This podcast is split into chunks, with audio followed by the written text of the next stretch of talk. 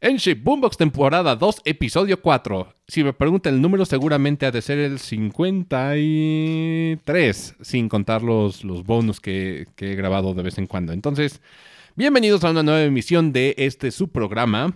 Como cada semana me acompañan Oscar, ¿cómo estás? Muy bien, Alan. Emilio, ¿cómo estás? Muy bien, Alan. Y una vez más, yo me presento a Alan Cahue. Eh, no habíamos hecho esta presentación en toda la temporada, así que dije, es hora de hacer la presentación de, de la temporada pasada para que la gente que nos está sintonizando sepa quién es quién. Pero, en fin, ¿cómo les va chicos? ¿Qué han estado jugando esta semana? Pues ha sido una semana medio relax todavía, pero al menos empecé el Pokémon, el remake para pues ver qué. Sí, ¿cuál era toda la...? Es controversial, Sí, ¿sabes? yo este, sé. este, este Pokémon... Bueno, por lo menos este remake es controversial. Sí, por- pues de, de por sí yo no lo quería tanto, así que dijera, uy, lo super quiero probar. no, pero pues Pero pues ahí está. sí. Mira, normalmente yo tengo cierto, cierta debilidad por los Pokémon y dices, bueno, puede ser una excepción y puedo mirar para el otro lado y puedo encontrarle como la, la diversión, ah, buscando un poquito mi mentalidad de hace 20 años. Sí, pero pues por lo mismo es como de tú ya lo jugaste. Sí, sea, entonces es- y, y para ti va a ser como muy, muy igual. O sea, realmente. Sí, no, no va a tener nada nuevo. Ajá. O sea, lo vas a sentir como que O sea, te- "Eh, esto ya lo jugué. Te va a pasar como cuando salió el Sony Moon y luego salió el Ultra Sun y Ultra Moon, que era exactamente lo, lo mismo. ¿Sabes cuál es el Algo así va a pasar. Nomás vas a acordarte como de, ah, pues antes se veía así o ya. Yo tengo un gran pedo con la cuarta generación de Pokémon, por lo menos en Diamond Pearl, que fue como un punto de, de quiebre para mí en, es- en su momento, porque para mí salieron por ahí de mi prepa.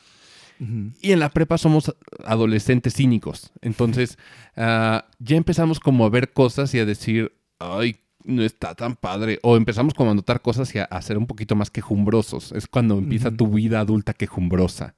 Entonces, cuando llegó Diamond y Pearl, para mí fue como de, ay, creo, me da la impresión de que Pokémon se está estancando.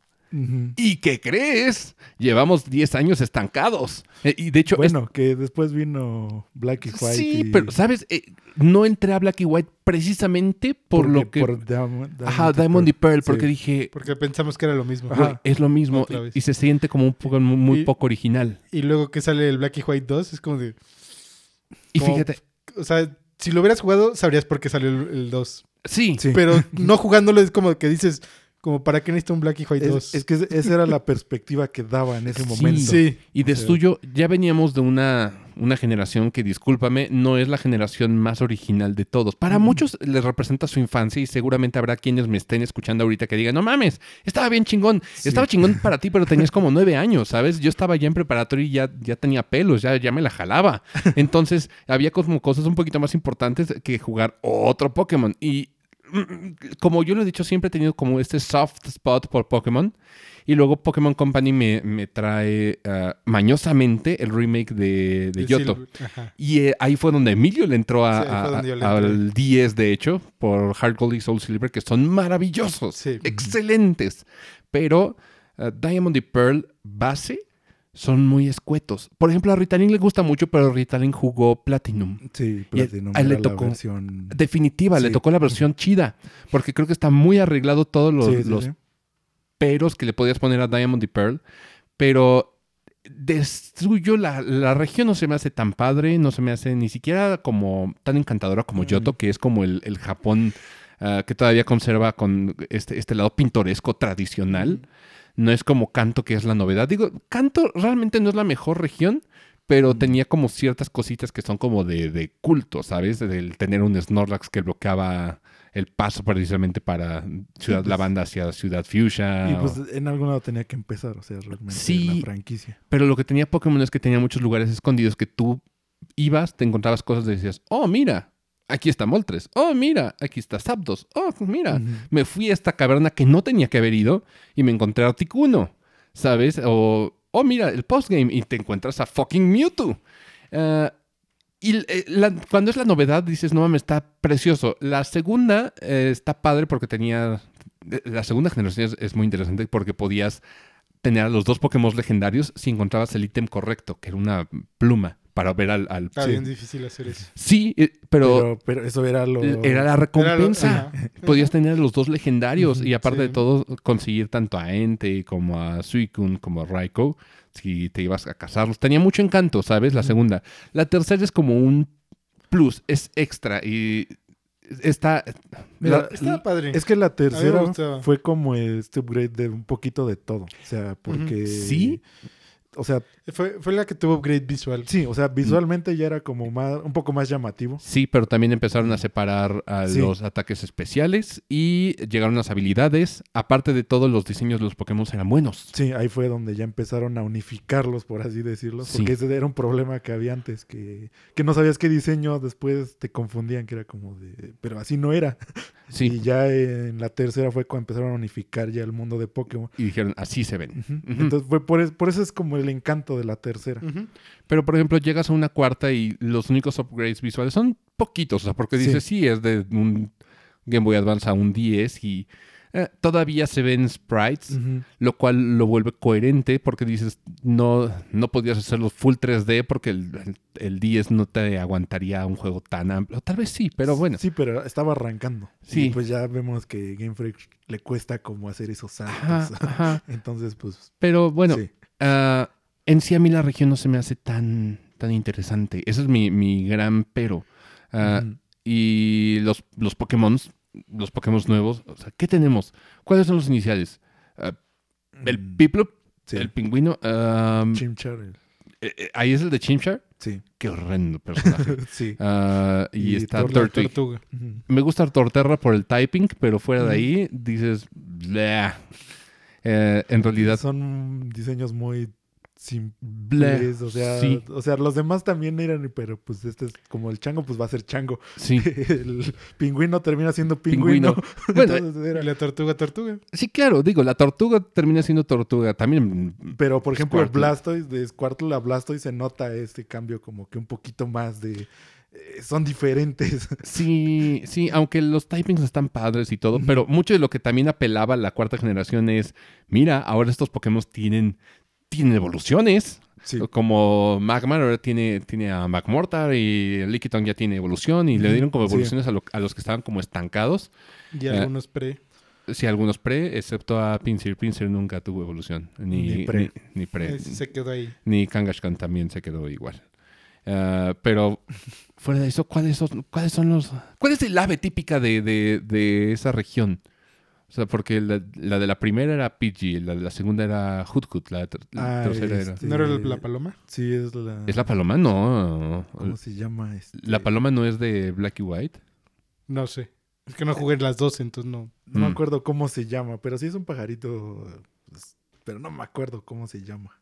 Chale. O, sea, sale muy hecho al principio, pero como lo he estado esquipeando todo... y la rata, o sea, Yo sí lo atrapé, pero no recuerdo. el roedor nacional... ¿No, no es uno como este, gris? es- ah, ahorita, ahorita checamos. Pues Pero no me acuerdo. sería Bidoof. Sí, o sea, el, el- el peor Pokémon de todo el Pokédex, fucking Bidoof. O sea, todo mundo odia Bueno, Bidoof. Bidoof es de culto ahora. Sí, Ahora es de culto. sí, pero es por mame de. Sí, yo qué, sé, pero- Qué cagado está este Pokémon tan estúpido. Y, y luego dices, bueno, Ratata evolucionaba a Raticate y por lo menos era una rata gorda que podía echar hiperrayo. Pero. Pero la evolución de Bidoof está todavía más idiota. O sea, es, es- lo ves y dices, no mames, no puedes dar dos pesos por esta chingadera. ¿Esta madre qué es? Le dio retraso mental a mi Bidoof que de suyo ya tenía retraso mental. O sea, es como si se hubieran casado entre primos. Está, está muy feo. Sí. Eh, y, y- y es eso, o sea, se me hizo como poco encantadora y ese fue mi punto de quiebre. Ahora, el Sí. remake, cuando me entero que es básicamente lo mismo, dices, "Ah, creo que lo único que me gustaba de la cuarta generación era Cintia. Sí. Mm, mm.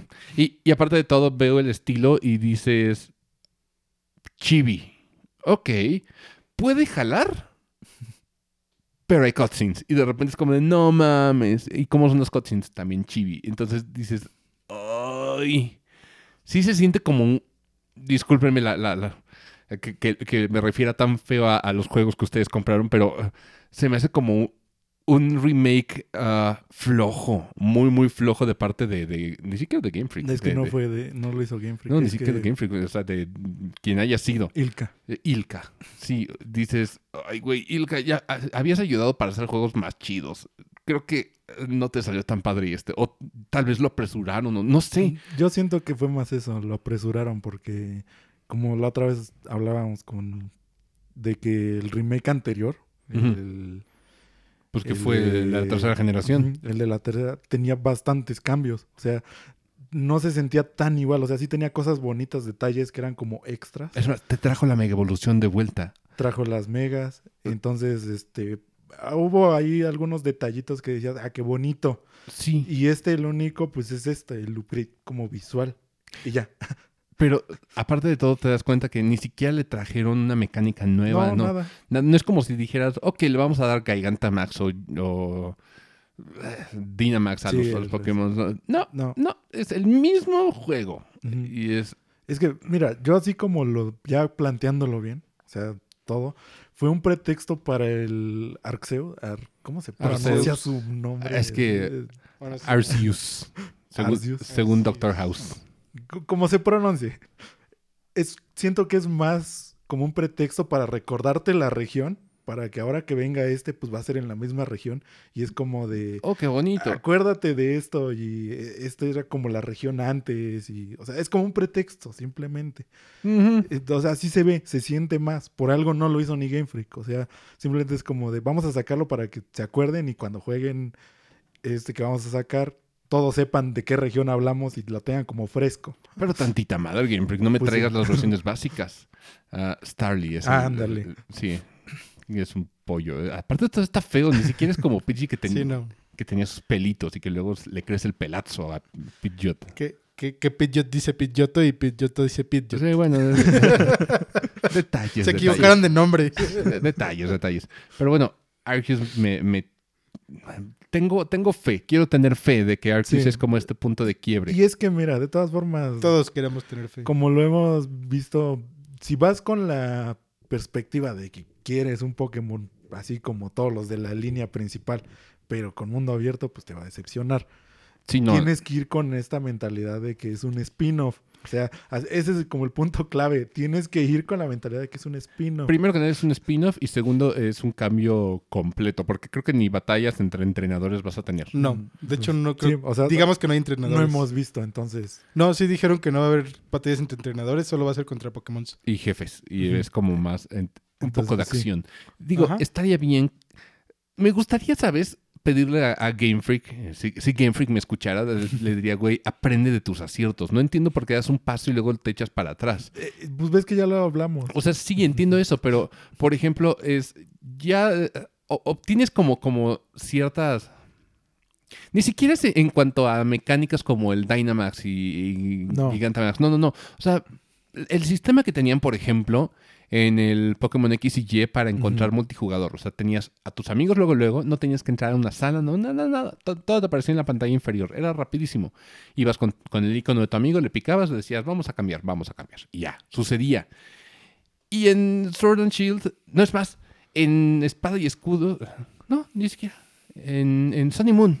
En Sun y Moon te tenías que meter a un lobby horrendo, dar mil de- miles de vueltas y podía que tus amigos nunca aparecieran. Estaba horrible ese lobby. Y después dices, ok, ya la cagaste, échalo para atrás, ve, regrésate a X y Y. Ah, creo que Yoko se acaba de echar un pedo, sí. y Emilio está cerca. Emilio se lo acaba de fumar.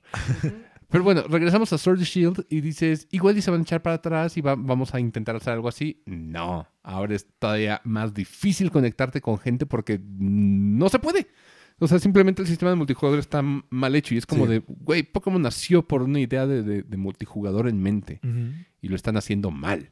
O sea, ¿Cómo puedes Y es cagarlo? lo peor del juego. ¿Cómo lo puedes cagar tan, tan rudo? O sea, ya habías tenido un acierto. Es más, hasta el sistema de, de Diamond y Pearl es muy sencillo. Te metes a una sala donde hay otros entrenadores. Es chiquito, ves todo, ves a tus amigos. Que también ahorita no está funcionando como debería. ¡Qué la ñonga! O sea, Porque pues, eso me dijo mi hermano, porque como todavía yo no llevo tanto, mi hermano sí ya lo acabó. Eh, y me dijo que realmente solo funciona como de uno y uno. O sea, hay muchas, hay muchos cuartitos, pero que a veces te metes y solo es uno, solo hay una persona. Y que es o para hacer trade o para hacer combate. Entonces, cuando quieres hacer combate y solo está ahí uno de trade, te tienes que salir y volver a entrar. Y así. Pero que está, o sea, ya está dentro del código y muchos de los que se dedican como a jugar con eso, eh, lo activaron y sí funciona así como funcionaba el anterior, que salían todos en el mismo cuarto, pero que no, no está funcionando así. Entonces, pues es como de, a lo mejor va a llegar en una actualización, pero al menos ahorita no está funcionando así. No creo que vaya a llegar. No, no, creo que sí, vaya a sí llegar. llega, ¿Sí? porque faltan las misiones de Darkrai y de Shaming. Ah, ok, ok. En esa, tienen que hacer esa fuerza, esa actualización. Entonces ahí van a meter todo eso. O sea, de que sí llega, sí llega, pero al menos ahorita no está funcionando como debería. ¿Y, y por qué no vienen esas misiones en el base? El puto juego ya tiene como dos meses en el mercado. Es Sí. como de, güey, ya. La gente, lo, la gente lo acabó en un día. Que de por sí esas misiones tampoco venían en el original. O sea, esas se No, conseguían después. Deja pero tú las misiones, pero el sistema, o sea, que venga Sí. roto tu multiplayer está, está culero. El sistema lo han estado arreglando porque el primer parche, el del día 1, fue precisamente como para activar el online. Porque antes no tenía funciones online. O sea, para la gente que lo adquirió antes. no podía jugar online ni tener nada de... Digo, eso está bien, pero, Sí. pero te das cuenta, o sea, en cuanto a ciertos que ya tenía la, la- la serie de mecánica básica, se echan, se echan para atrás. Yo entiendo que quieran refrescar la mega evolución, quitarla y, ok, ponen algo, movimiento Z. Ok, quitamos movimiento Z, ponemos una combinación de ambas. Dices, ah, eso está bien. Pero, por ejemplo, si ya tenías como el, el underground del Platinum con las bases secretas, o sea, porque ahí dices, de la tercera a la cuarta aprendieron. La tercera estaba en las bases secretas que siguieron en el underground. Sí. Pero de repente en la quinta lo eliminan. Y dices, ok, en la sexta ya ni, ni se mencionaban. En Sony Moon ni se diga. Entonces, de repente dices, ok, eh, ya se echaron para atrás en esto. Eh, ¿Qué cosas padres? La Battle Frontier. que- La- esa es de las cosas que sí sigue doliendo. la Battle Frontier, o sea, de, de tercera generación a cuarta dijeron, funciona el Battle Frontier, vamos a dejarlo en Platinum. En. Platinum sacan Battle Frontier, estaba chida. Pero en la quinta generación, o sea, Black y White, digo, lo, lo eliminaron. ¿Apareció acaso en, en X y Y? No. No. ¿Acaso apareció? Menos. No, no, no. O sea, te- estaba el Battle Trick, era una mamada, estaba horrendo. Y aparte de todo, estaba el gimnasio. Dices, puedo entender que eliminen los concursos de belleza que a nadie le interesan, pero eh, una Battle Frontier o un buen post, es más, un postgame Ujú. extenso, como ni siquiera tanto como Yoto, digo, no me voy a ir a tan lejos. O sea, pero por lo menos que sea como en, en lo que estaban haciendo en, en el mismo remake de, de la tercera generación. O sea, de, en Omega, Omega Ruby. y Alpha Sapphire, sí, que tienen un postgame choncho, o sea, es una historia Sí. grande. ¿Regresó acaso en Sony Moon? Nel, ni madres. Ah, Regresó hasta Ultra Sun y Ultra Moon, y hasta eso entre comillas. ¿Regresó acaso en, en Espada y Escudo? Nel, ni Nomás con el madres. DLC. Sí, pero pues, Pero no se siente como un postgame. Se No. siente No, simplemente como, Como parte de la historia. como gradear nomás el área. O sea, es como de... Son más áreas y ya. O sea, no se siente un postgame. Postgame. Eh, pero sí, lo de la Battle Frontier sí es una de las cosas que siempre me ha dolido que le hayan quitado. Porque sí se sentía un postgame que te costaba. sí. Que no simplemente era, ah, voy normal y ya lo puedo pasar. No, es, o sea, tenías que ir preparado para una Battle Frontier. ya tenías que armar tus Pokémon Sí, competitivos. Tenías que saber qué estás haciendo. Si no, no, no conseguías nada de la Battle Frontier. O sea, y voy de acuerdo que la primera vuelta, o sea, la historia normal sea sencilla por, por los chavos, por la chaviza. Sí. Pero el postgame, que es donde la gente se queda como para jugar un poquito más, ya métele reto, carnal. O Ujú. sea, no- ¿sabes por qué no se siente como un, un postgame en las islas de, de Sword and Shield? Porque el, el nivel más alto es 60. Ya para ese entonces yo ya tenía Pokémon 100, entonces des- sí. descaqué todo lo que tenía que descacar. Así, Sí. Earthquake para todos y literal se morían. Y, y así. Entonces, pues, eh, ese es mi, mi conflicto con Pokémon, donde digo, esta generación, o sea, por lo menos el, el Brilliant eh, Diamond y Shining Pearl, digo, definitivamente skip para mí. Ya Sí. los jugué, no hay nada nuevo, no me Sí, necesito. por eso es de- no te dije. Sí, lo que decíamos, que- yo nunca lo lo, jugué. o- Por eso lo compré. Y yo, por ejemplo, jugué también Platinum, pero pues quise probarlos así separados. Bueno, no te A ver, a ver qué habían Pues sí, hecho. o sea, ¿qué es la diferencia de? Bueno, ya terminé mi rant. ¿Qué te ha parecido a ti? Pues es eso, o sea, lo sientes como un Pokémon clásico. O sea, realmente, Otro del montón. realmente es como interesante para la gente que no ha como experimentado un Pokémon. Porque es que yo como le decía a, mi novia, que pues no, nunca había jugado versiones de Pokémon. O sea, la primera que jugó fue Sword y Shield. Pero le digo, se siente muy diferente jugar un Sword and Shield a los de la mainline que venían como de atrás. Porque el Sword and Shield no se siente como de. O sea, sí es- sé que es la mainline y sé que tiene algunas Pero cosas sí ahí. es muy diferente. Pero no se siente como, como los que de dónde viene Pokémon. Entonces, Sí. por eso le dije, si quieres como la experiencia de pues, un juego de Pokémon, de cómo venía, o sea, de atrás, eh, pues a- es buena opción. O sea, realmente es buena opción esa, pero, pero así que lo venga a recomendar o que diga, no. O sea, es, pues, es entretenido, cumple su función. Sigue siendo Pokémon a fin de cuentas. So- solo si nunca lo has jugado, podría- o sea, sería o buena si no tuviste la oportunidad de jugarlo, o para precisamente, como dices, si fue su primer Pokémon, como el, fue el caso de mi hermano, a mi hermano le súper encanta. O sea, es- para él es, es increíble, o sea, que haya vuelto a salir. como nosotros, si nos vuelven a traer Yoto, vamos a estar encantados. Sí. Sí, o- Entonces, algo así pasa. O sea, realmente esas son como la- las personas que sí se lo recomendaría, o que pues yo diría, pero así como ya viéndolo de mi punto de vista, es, pues, está bien. O sea, mm, tampoco, ya vimos cómo salen remakes de otros. Entonces, sí. para lo que es, está bien. Sí tiene sus bugs, sí tiene sus cosas y se nota que no lo hizo Game Freak. Porque sí hay cosas que Game Freak definitivamente nunca, o bueno, al menos le cuesta más trabajo a la gente buscar esas cosas como para glitcharlo. Sí, Y en este sí salió muy bugueado. Entonces es, es como la única diferencia que No, hay. no le pusieron atención a todos los detalles. que, sí. Que digo, también es una mamada que Game Freak eh, no, no invierta en decir, vamos a hacer un equipo que desarrolle estos. Güey, eres de Pokémon Sí. Company, eres Disney. Es como, ¿por qué no se te ocurre meter o, o- o contratar más gente o, hacer un juego? más dinero. Pues hacer nada más una división que, O sea, que se dedique a los remakes o al... pues, sí, a- o los spin-offs o lo que quieras, pero, güey, eres de fucking com- Pokémon Company, eres Disney. O sea, literalmente es de las empresas de, de- de multimedia. No, ni siquiera multimedia, sería como de, de, de, franquicia más Sí. tan grande como, como Disney. Literalmente, están como en unos cuantos escalones de diferencia. Y que, que sus juegos sigan siendo pinchezones. Aparte tienes el respaldo de Nintendo. O sea, aparte. En, cualquier momento le puedes decir, a Nintendo, ¿sabes qué? Necesito Necesito... ayuda. Necesito un tráeme- estudio. No, o sea, sí, sí, sí, o Alguien sea, bueno, o sea. es, quiero ser un mundo abierto, tráeme, préstame a Monolith para que me ayude. O sea, yo, Sí. yo estoy seguro que Monolith no le va a decir que no, es, es Pokémon, güey. O sea, sí, es enorme. ¿quién, quién no quiere trabajar en un juego de Pokémon? Exactamente. Y es como, en mundo abierto. o sea, imagínate el monstruo que podían hacer y tienen el dinero necesario y simplemente no lo hacen por el afán de estar sacando un juego, un juego anual. Y creo que eh, el ver la- la- la- el estado de Pokémon en, actualmente te hace reflexionar mucho del estado de la, pues, de la industria en general. ¿eh? O sea, porque si Pokémon se estanca, creo que hay muchas franquicias que están igual de estancadas. O sea, no podemos decir que Pokémon es el único culpable de, de hacer lo No. mismo cada año. O sea, nos, nos reíamos mucho de Assassin's Creed en su momento hasta que sacaron Origins. Pero hoy en día creo que es mo- momento de volvernos a reír de, de Assassin's Creed, ¿sabes? Porque de Origins hasta Valhalla no ha habido un cambio significativo. Sí, sigue siendo lo mismo. Sigue siendo exactamente Sí. lo mismo. O sea, con...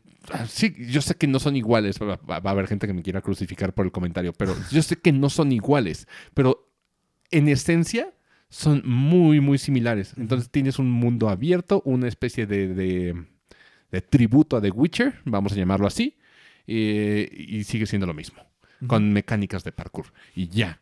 Entonces, si estás sacando uno al año, o bueno, si eres Valhalla, estás sacando DLC al mismo juego desde hace dos años. No está mal, pero sigue siendo lo mismo. Eh, vámonos a qué, qué te gusta. No sé qué tanto ha innovado Halo Infinite, la neta. FIFA. No, o sea, porque FIFA ya sabes que son seriados. Bueno, Assassin's Mira, también. Halo Infinite es más como para su público. O sea, ya estaba como hecho y pues si lo pruebas, eh, pues a lo mejor a ti no tiene como un encanto, lo verías como un shooter más de ciencia ficción.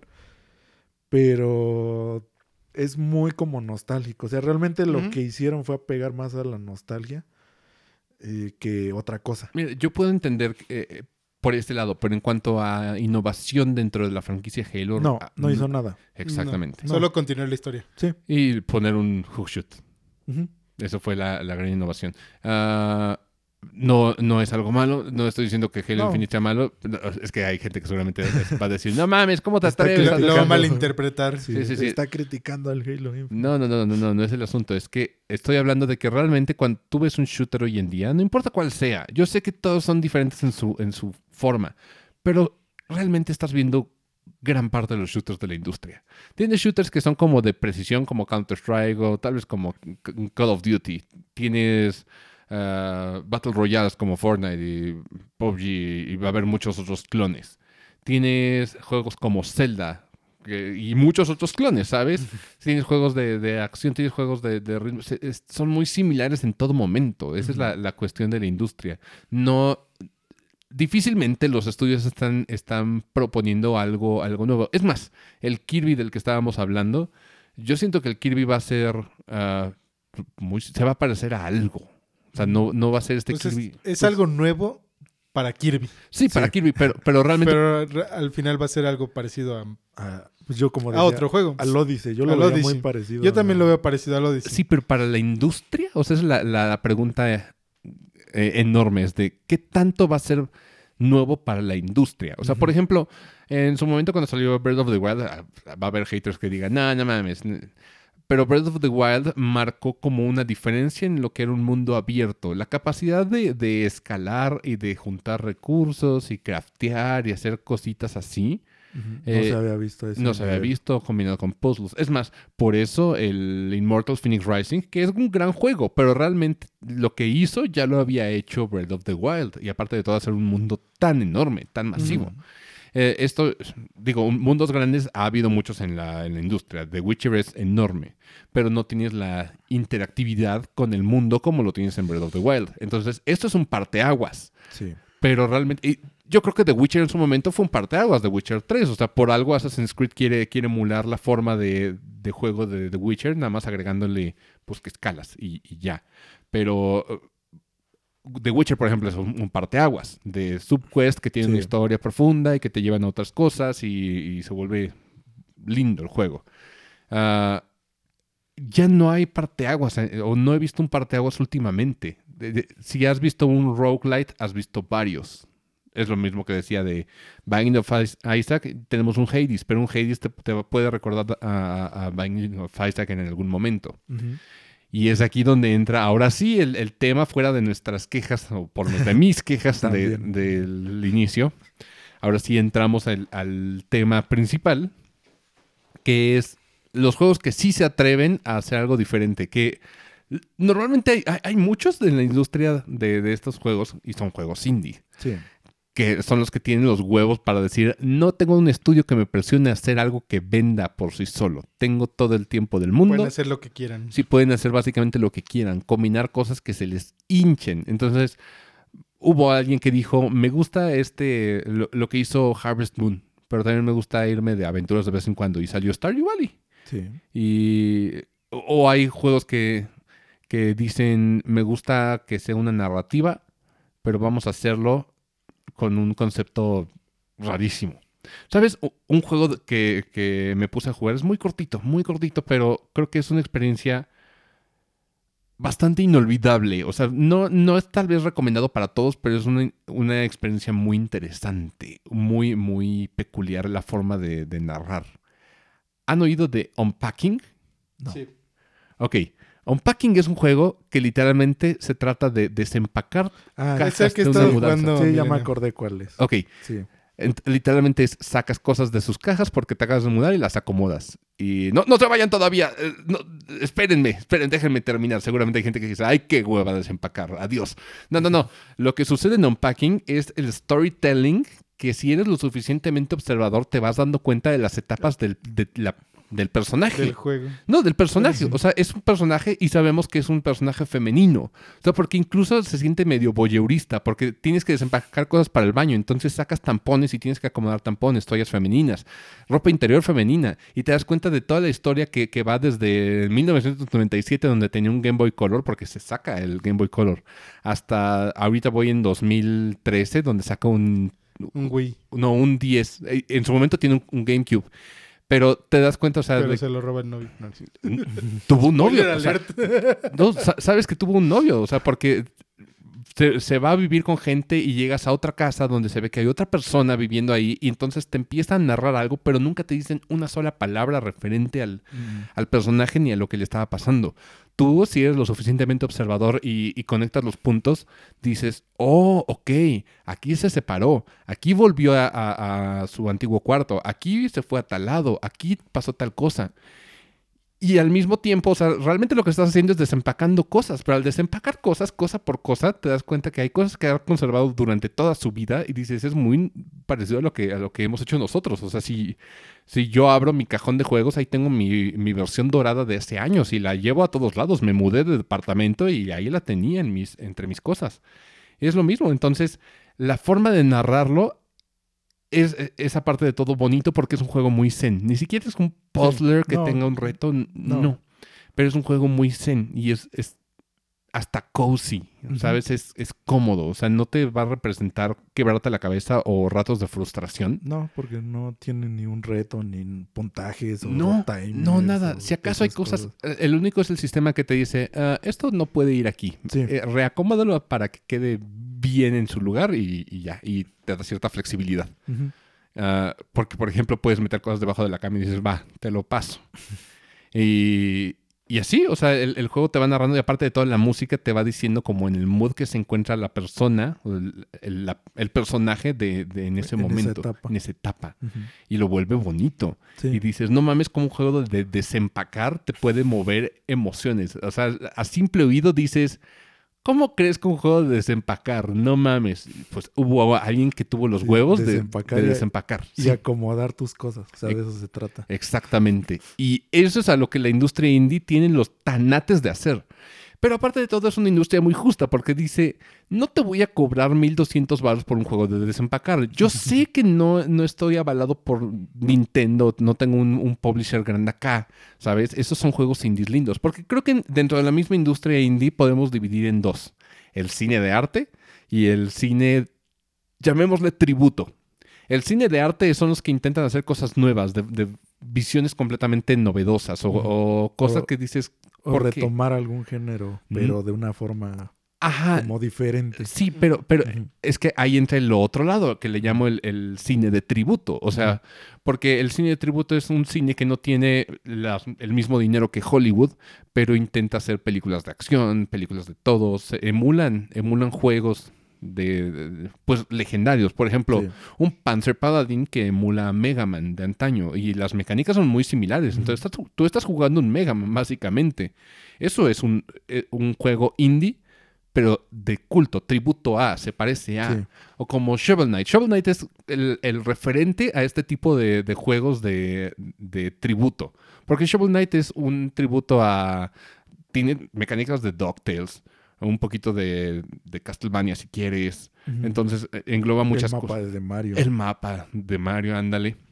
Entonces tienes, tienes muchos que emulan juegos de antaño. Por ejemplo, el Bloodstained. Que indie, indie, mm, no tanto, pero, pero el Circle of the, the Moon o Curse of the Moon, creo que se llama. no, me- Curse of the of the Moon. Ritalin me va a matar. Ah, eh, Curse of the Moon 1 y 2 literalmente son Castlevania 3 y es un tributo a Castlevania 3. Sí le meten como cosas nuevas porque vaya, es una nueva generación, ¿sabes? Y, y es, pues, ellos son un estudio diferente, o sea, no son, Sí, claro. no tienen esa necesidad No son como los de, mismos. de copiar exactamente. No, pero me refiero a gameplay, o sea, le meten como quality of life de cosas que no se podían en aquel entonces por la tecnología. Entonces, por ejemplo, tenemos ah, en el lado de, de cine de arte, está, por ejemplo, Unpacking, que hace Sí. cosas loquísimas de, con conceptos que dices, ¿cómo chingados estás haciendo esto? ¿De qué hablas? Otro de, de estos juegos indies de, de- de cine de arte, Untitled Goose Game. Sí, O sea, cuando alguien te describe estos, estos juegos, lo primero que vas a decir es, no mames, esto no puede existir. Sí, sí existe. Untitled Goose Game, eres un ganso que se dedica a cagar el palo a los, a los aldeanos de un pueblito súper quieto, súper callado. Y tiene como elementos de stealth, elementos de... eh, no plataformeo, pero sí de puzzle. sí. ¿Y, y Eh, qué tal el que quieren sacar que es muy parecido? En el que eres un gato. Seguramente... eh, ¿No lo has visto? ¿Cuál? ¿O te, te estás refiriendo a Stray? El que eres un gato literalmente callejero en un pueblo de, de Creo que sí. robots. Sí, Stray Que, se- que es muy parecido al Untitled, Untitled Goose No es parecido al Untitled Goose Game porque ahí sí tienes como escenas de persecución, un poco de stealth y sí tienes como ciertas otras cosas. Son, son, y tienes mucho plataformeo porque eres un gato. un gato. Ajá. Pero e- es una propuesta interesante. Eres el único ser vivo en un universo donde todos son robots. Está, está locochón. Se me antoja mucho, pero pinche Play 5. ¿Quién tiene un Play 5 hoy en día, eh? Digo, cállate, Emilio. Per- pero, sí, o sea, sí. ¿Es exclusivo de Play 5? Es que no, la verdad no me acuerdo. Hasta el momento sí y para PC. Y es Ya. de Ana Purna, el- los mismos que hicieron sí. eh, Sayonara Wild Hearts, que le puse a Emilio hace, hace ratito.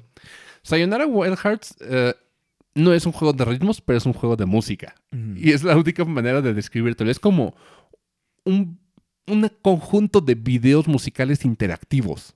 O sea, porque realmente se siente hasta más arcadish y se trata más de, de- de puntajes altos que de un juego donde puedas perder. Porque literalmente si en algún punto chocas o te detienes, regresas a la misma sección. Sí, es lo que te decía, que no puedes perder en el juego. No, no puedes perder en el juego, pero sí tienes como setbacks. O sea, sí tienes como el chocaste, ok, empiezas esta sección y todos los puntos que habías adquirido, pues no, ya no los tienes. ¿Sabes? Vuélvelos a juntar. Vuélvelos a juntar, vete por esto, intenta cosas nuevas, Sí, sacas menos score. sacas menos score, sí, es más arcadish, pero la música es de no mames. O sea, es un disco de pop muy bien hecho, muy bien mezclado y todas la- las animaciones están muy bien adaptadas. O sea, básicamente se, se ve que se hizo al mismo tiempo la grabación y la planeación de la música junto a la planeación de, de lo que sucedía en escena De los videos. de los vídeos. Está muy bien hecho.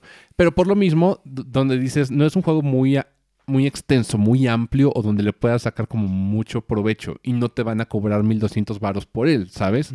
No son 60 dólares de, de juego. Te dicen, no, págame 250 o págame 150 en descuento si quieres. Es como Loop Hero. Ah, Muchos de los juegos indies que ahorita abundan, y esto es algo que me, me causa mucho ruido, son una especie de roguelite. Rogue, sí, roguelite, porque ya like no. Y esto también es debatible. Ahorita alguien me va a decir, no, roguelike. No, no, no, no. Ya. Eh, Establecimos que hubo una convención de, de tetos que se me pusieron a decir esto es roguelite, esto es roguelike. Entonces, si, si tú retienes algo de. Los separaron. Sí, literalmente, si tú retienes algo del, de tu viaje ronda. anterior, de la ronda anterior a, a la nueva, es light, porque te vas haciendo fuerte. O sea, empiezas en un juego muy difícil, pero eventualmente la curva se va volviendo mucho menor. O sea, la, la dificultad se va a ir yendo para abajo, que es muy diferente a un juego tradicional, que la- normalmente la curva va hacia arriba. Allá la curva va hacia abajo porque tú te estás poniendo cada vez más pinche mamado. Eh, Loop Hero es interesante en el sentido de que no es un juego donde tú estés muy activo. Realmente tú vas planeando y tiene como tintes de deck building game con un poquito de RPG, pero realmente tú no, no das ni un solo comando. Tú solamente ves como el personaje pelea por sí solo y, y lo vas armando. Eso es lo que lo vuelve roguelite-ish. Y ah, está muy celebrado. Este año fue muy celebrado. Aparte de todo, el pixel art es, es muy bonito. Sí, pues eh, muchos de esos juegos lo que también están retomando es el pixel art, que ya muchas industrias grandes lo habían abandonado o lo estaban Pues dejando de lado. todos se quisieron ir por gráficas Sí. Esa es la fuertes, cuestión. pero porque eso lo pedía más que nada a los jugadores. Pues Sí. es Eh, las masas, porque Sí, las Las masas. Porque, ¿se acuerdan de la imagen que les mostré de- del Sonic que decía, quiero juegos que se vean Ajá. peor, que, que duren menos y que, que los, los empleados ganen, ganen más por hacer menos. Y dices, tiene mucho sentido. O sea, todo lo que dije a simple oído sonaría horrible. Quiero un juego que se vea peor, que dure menos tiempo, donde los, los desarrolladores ganen más por hacer menos. Entonces, quiero un juego donde se vea peor. O sea, quiere decir, no necesito las mejores gráficas del mundo para que mi juego jale. Mm, Donde el juego dure menos. Cualquiera diría, ¿cómo vas a pagar por un juego que dure menos? Puedes hacerlo. O sea, Sí. hay, hay un ejemplo muy claro que me quedó, a mí me enseñó mucho el, el A Short Hike, que es un juego que tú te puedes echar en, en menos de una hora. Y, y es un juego tan lindo, tan bonito. Aparte de todo, los visuales son muy similares a Animal Crossing de 10. O sea, todo poligonal, feíto. Y... Sí, sí, si lo ves a estándares, o sea, No, sí. no es un juego que te corra 4K con gráficos eh, semirealistas. No es como Resident Evil Village.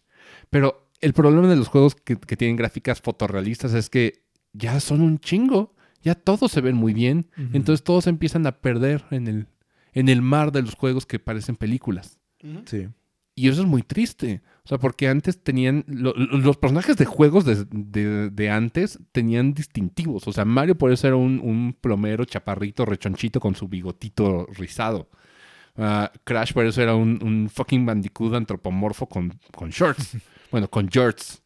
Son shorts de jeans. Sí. Ah, y ahorita ya. ¿A quién tenemos así? Eh, Nathan Drake. Es más, tú, si te encontraras a Nathan Drake en la calle, te lo confundirías. Es tu tío, güey. Es, es tu ti- Cualquier persona. No, es tu tío que va al gym y, y- y le gusta andar en jeans y andar en playera. Y, y se, peina igual que un chingo de gente. Bueno, hoy, hoy no, porque el, el peinado de hoy es, no. es horrendo. Sí. El peinado de hoy es rapado de los lados y medio largo de arriba. Eso. Y eso se vuelve común. O sea, y no dudo que eventualmente Nathan Drake va- vaya a estar así peinado. Ah, pero sí, o sea, ves a Nathan Drake en una masa y dices, ¿quién es este? Este es tu tío. O ves a... Es más, ves a Lara Croft. Sí, a la nueva Lara. A la nueva Lara Croft. Y no tengo nada contra los, los nuevos Tomb Raiders, pero ves al, al diseño de Lara Croft y si tú te vas a, no sé, a cualquier otro país del norte donde la gente sea blanquita, porque aquí pues la neta es que tenemos eh, tez humilde, color, color de tez humilde, ¿sabes? Entonces ves a un, te vas a Estados Unidos y, y ves a una Lara Croft y dices, no mames, se confunde horrible con la, la población. Todos son iguales. Todos son iguales. ¿Quién más? ¿Qué otro personaje así? Pues ahorita casi todos los de Resident Evil. exactamente, justo iba a eso. O sea, sí. Chris, Leon y todo. Dices, Güey, es un gringo más. Es más, el, el protagonista de Resident Evil 7 y Village, Ajá. güey, es un gringo más. Su hija es igualita. Su esposa no tiene nada distintivo. Tal vez es mi prosopagnosia con los gringos que todos parecen iguales. Que los gringos diciendo, los chinos son todos iguales. Los gringos. Los santis. Los, los, los fresas de aquí de México también son todos iguales. Mira, también eso me pasaba ya desde un poquito antes, por ejemplo, con Silent Hill. Sus personajes también no se me quedaban mucho No. así como, como que dijera, ah, es. No, visualmente no. O sea, No. to- todavía Jill por el atuendo. Sí, o sea, yo, yo entiendo que en esa época todavía sí, y más, por ejemplo, sí tenían como esto. Pero es por algo. ¿Sabes? O sea, es por algo. Creo que Silent Hill, no, los personajes valen mucho pito y creo que eso es intencional porque la estrella del show son los monstruos. Sí. Y ahí dices, ok, pero si tú ves a un, a un Harry o a cualquier protagonista de los demás Silent Hills, dices. Es más, hay un trailero, güey. O sea, son, son gente muy normal. Pero por ejemplo, de Resident Evil, ahorita Sí, ya. Jill se ve igual que todo mundo, Claire se ve igual que todo mundo, Leon se ve igual que todo mundo, o sea, nomás con su peinado emo. Nomás por su peinado. Creo que es lo, Leon es el, Leon. Leon es el más, más representativo por el peinado emo. Sí. O sea, todavía se ve como, como chico noventero, cool y todo. Y dices, va, jala un Es poquito. chico cool. Bueno, jala un poquito, ¿sabes? Pero si nos vamos a los demás protagonistas, dices, ay, están meh. Muy genéricos. Están muy genéricos, exactamente. Entonces, eh, los indies se atreven a, a hacer visuales diferentes. Sí, el pixel art, o sea, de nuevo, sí se, se verían peor a estándares de, de hoy en día, pero la lección que nos enseñan es, no necesitas gráficos enormes o gráficos pesadísimos para hacer un gran juego. Mm, Y es lo que yo siempre he dicho, que ese es mi miedo como a futuro, que sigan poniéndole el peso a los gráficos. Porque precisamente va a terminar pasando lo que están diciendo, bueno, haciéndole burla a Sony, que todas son películas. Pues porque eso va a llegar a pasar, a fin de cuentas, le vas a poner tanto peso a los gráficos que van a ser películas. Creo que Sony desde un inicio quería hacer eso y, y lo han Sí. dicho como su lema es hacer, hacer un, un medio interactivo como películas. Por eso vemos a Dead Stranding, que, que es pues, sí, una peliculota donde mucho tiempo te la pasas Pues, caminando. el Ghost of Tsushima. Sí, pero el Ghost of Tsushima, el gameplay está, está lindo. Está- sí. Por eso es lo que... Pero sí, pero, eso es pero como el su miedo. base es como una película. Sí, claro. Claro, y de nuevo, si tú me pusieras al personaje del al Ghost de Ghost of Tsushima, creo que no te lo... Es otro japonés. Sí, es otro ninja más, no lo sabría Samurai, reconocer. samurai. Eh. Potato, potato. El ninja es el, el ninja es el de Sekiro, ¿verdad? Sí. Sí. Ok. es que se parecen. Estoy, estoy sintiendo la mirada inquisitiva de Ritalin hacia su computadora. Lo puedo sentir de... ¿Cómo eres pendejo? Lo bueno es que no te oye, entonces. Yo creo que le dije que iba a hablar de, de Sayonara Wild Hearts, entonces tal vez lo escuche, tal vez no. Ya nos dirá. ya te insultará. Ya me sabrás. Sí, estornudaré eventualmente, diré, ya lo escuchó. El que sabemos que no nos escucha es Mota. Y, ta- Creo que no. no. ¿Quién? ¿Quién? Y no. Ah, ¿sabe- ¿Sabes otro juego que me, me llama mucho la atención? Oyeron hablar de mm, Inmost, se llamaba. ¿Cómo es? Porque Sí, mi- sí, cuando sí, me sí. dices luego de Sí, sí lo jugué. Es, Sí de, lo jugué. es de pixeles, es como oscurón. Es un, el- en realidad el personaje se ve como un aldeano más. Que y los enemigos son como sombras y, y tiene una narrativa bonita. O sea, porque va saltando como de periodos y entre personajes y que al principio dices qué chingado está pasando y eventualmente la historia se vuelve como metafórica y conecta en- como en el periodo de vida de una persona. Ah, ahorita lo ve, Emilio está poniendo una imagen gracias a Google, Google Imágenes que nos hace el paro. ¿Cu- ¿Cuál imagen? ¿Qué? Es el juego. Ah, ¿en dónde lo estás jugando? ¿En- ¿Estaba en Apple Arcade? En o- Apple Arcade. Ok, ok, ok. Eh, por ejemplo, ahí puedes jugar Sayonara Wild Hearts. También. En- en- hablando de eso, sí me gustaría decir dónde los puedes jugar. Por ejemplo, hablamos de Loop Hero. Loop Hero solamente es para PC y para consolas. No está para celulares todavía, aunque sería... Es el Inmost. A mí se me hace que, que Loop Ah, Hero... Loop Hero es un, un juego que, que se... Es como puzzleish. Sí, es puzzleish. Sí. Es, sí, no tiene nada de acción. ah, pero sí es puzzleish. No, decía, Loop Hero puedes, podría estar en celulares sin pedos, porque incluso Sí. en, en el Switch, los controles táctiles. De suyo, el, el- el Loop Hero estaba pensado para ser jugado con un mouse. Entonces tienes que arrastrar cosas. Entonces en Switch tú puedes utilizar tu control táctil para jalarlo a los lugares. Entonces yo creo que eventualmente va a salir para celulares, nada más están esperando un poquito que el port salga.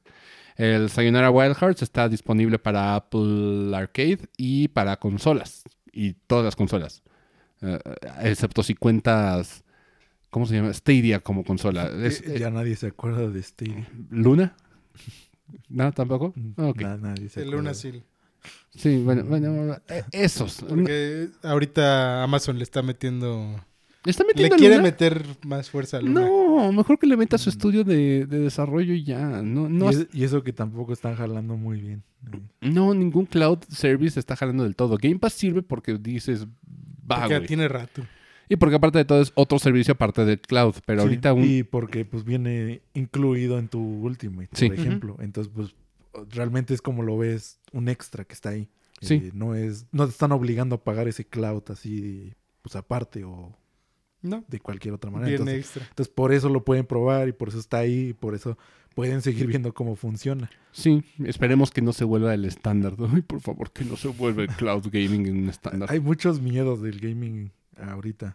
¿Para dónde va la industria? Sí, el- tu miedo es que se, se homogeneicen las gráficas mamalonas. Sí, porque se va a dejar de lado todo lo demás. O sea, el gameplay se va a hacer súper sencillo.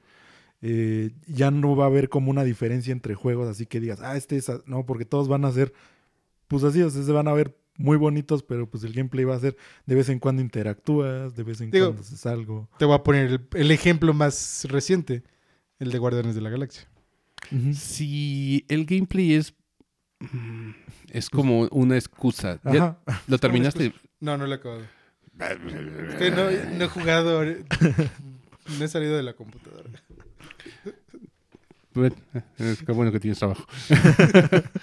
no todos pueden decir lo mismo. Pero, pero sí, Guardianes de la Galaxia, como que el gameplay se siente como una excusa, un móvil, más allá de lo que realmente es la carnita del juego, que es la narrativa. Sí. Y porque realmente el gameplay no es ni siquiera tan padre. Las peleas hay unas que están chidas, Sí, pero, es, es no- más. No, van a hacer ese grado de dificultad que digas, ah, me super costó esta No. pelea. No, digo, no es Sekiro o no es, por Sí. ejemplo, uno de Platinum. Porque Platinum tiene como un balance muy chido Sí. entre de. Estás haciendo cosas muy, muy difíciles al final, pero aparte de todas las peleas y la acción se vuelve tan chingón y las Sí. animaciones dicen. "Ah", Te sientes como en una película de acción, te sientes en John Wick. Pero, se, pero todo va así como de la mano, o sea, todo va va transcurriendo al mismo tiempo. Sí. Entonces eso es lo diferente a que lo que están haciendo los demás juegos. Uy, oigan, este año viene Bayonetta 3. Sí, ya va a Ay, no mames, yo no puedo esperar. Ca- Cada vez que sale un juego de Platinum dices, no Para- mames, yo sí. ¿Cuándo creen que salga? ¿Mediados de año o finales? Yo creo que más a finales, estaría más, más Sí, lindo. Le va a tirar como, Yo, yo estaba pensando por ahí de julio, de julio en adelante. Mm, como septiembre, agosto, Mira. septiembre, yo lo veo mal. Yo creo que vamos a tener noticias en el próximo Direct, sí o sí, de, de fecha ya. Sí. es- Direct- para febrero. Eh, Ah. marzo. Si sale Marzo. será como marzo, abril. Si sale. Eh, Yo creo Porque si no- Mm, Tal vez no, porque ¿qué, qué juego de Nintendo Lo- Nintendo Lo, que estaba pensando. viene... En marzo sí viene el Kirby. Kirby, pero después... O sea, ya es- Después viene Splatoon 3. El Splatoon 3. pero ya tiene, no tiene tiene fecha. fecha. No, pero ¿no? ese tiene que salir. Realmente el que en- sigue es el Advance Wars. O sea, el Direct, yo creo que para lo que va a servir es para dar fechas de los que están de todos como los que están en este año. Ajá, pero, o sea, por eso tiene que, que venir pronto. Sí, O sea, por porque- eso yo lo veo en marzo. Es que el año fiscal para ellos termina en marzo. De Sí, casi todas Es las... más o menos cuando van a Que es cuando ya empiezan... presentar. Vamos a llamar la atención de los inversionistas. Normalmente es en esas fechas. N- No, por ejemplo, en años pasados lo han hecho en enero, otro el año pasado Sí. fue en febrero. Ujú. Entonces sí, sí lo están sí lo están haciendo como en estos primeros meses. Marzo, o sea, siempre lo hacen antes de terminar el año fiscal para que los inversionistas lleguen aplaudiendo. Sí. Y es creo que lo más, lo más eh, Entonces, lógico. Para Por que eso- los apoyen. Por eso depende más o menos. Pero sí tiene que ser en alguno de esos tres meses. O sea, ya es... Digo, en enero Así. no hay ni de pedo. No. no, ni de ahorita pedo. en enero no. O sea, en enero ni siquiera es como buena fecha para lanzar nada. No. Nada más va a salir el Pokémon y ya. Y ese porque pues ya tenía fecha. O sea, ya, ya, estaba, ya está listo. Por eso ya no necesitan ni estarlo anunciando ni nada. No, lo, lo ha estado anunciando con trailers. Sí, o sea, pero por eso, o sea, simplemente ese, ese se vende porque es Pokémon. O sea. Se va a vender. Sí. Sí. No importa Es lo que- cómo sea. Que es lo que decías. Eh. Pero bueno, regresando a los miedos de la industria, o sea, que se homogeneicen las, las gráficas es uno. Mi miedo es que el cloud gaming empiece a, a Tomar- meterse- tomar fuerza. Sí. Porque aparte de todo, segregan un chorro de países. O sea, el, el- Sí. el problema del... Y, y es que aparte de que segreguen, es como de. Corre realmente como debería. No. Por eso es más la infraestructura que todavía no está lista para algo así. Y sí, yo, o sea, yo entiendo por qué lo quieren pues agilizar, porque como decíamos, tienen control sobre las tiendas, tienen control sobre las copias Pero que el- se están vendiendo. el único punto bueno que le veo al clan gaming es lo que pasa ahorita que no hay tarjetas de video. Lo puedes jugar en cualquier computadora. Sí, por un lado, pero... eh, es el único punto bueno que le veo. Sí, pero por ejemplo, el meter Kingdom Hearts para, para cloud gaming. Kingdom Hearts es un, es un juego de acción que debería de correr. Bueno, pero lo veo bueno para PC. Para consola, no. Sí, bueno, como, para Es lo es que, que- sea. O sea, Pues sí, para lo que sea. realmente es, si te están ofreciendo un, un cloud version de un juego, imagínate que hay un juego que se les ocurra eventualmente que es como el- lo riesgoso, que digan solamente va a salir para cloud. Y que digan, ¿cómo va a funcionar esto? ¿Sabes? Este es el, el- el gran Sí. problema. O sea, no puedes, no puedes empezar a, a volver esto dominante. Yo entiendo que el cloud gaming es un- una buena propuesta del lado, pero como para empezar a vender pases, o sea, si destruye un juego digital, Mira, es que son muchos factores, porque igual el cloud gaming te va a pedir que estés conectado siempre. a O sea, internet, uno. Entonces ese es un... es malo, porque hay muchos juegos que son single player, que pues nomás son de historia. Lo Que quieres quieres... estar conectado ajá. a internet. si lo quieres llevar pues a algún lado o estar jugándolo en una computadora que no es tuya y que no tengas como el internet así, ¿Verdad, Nintendo?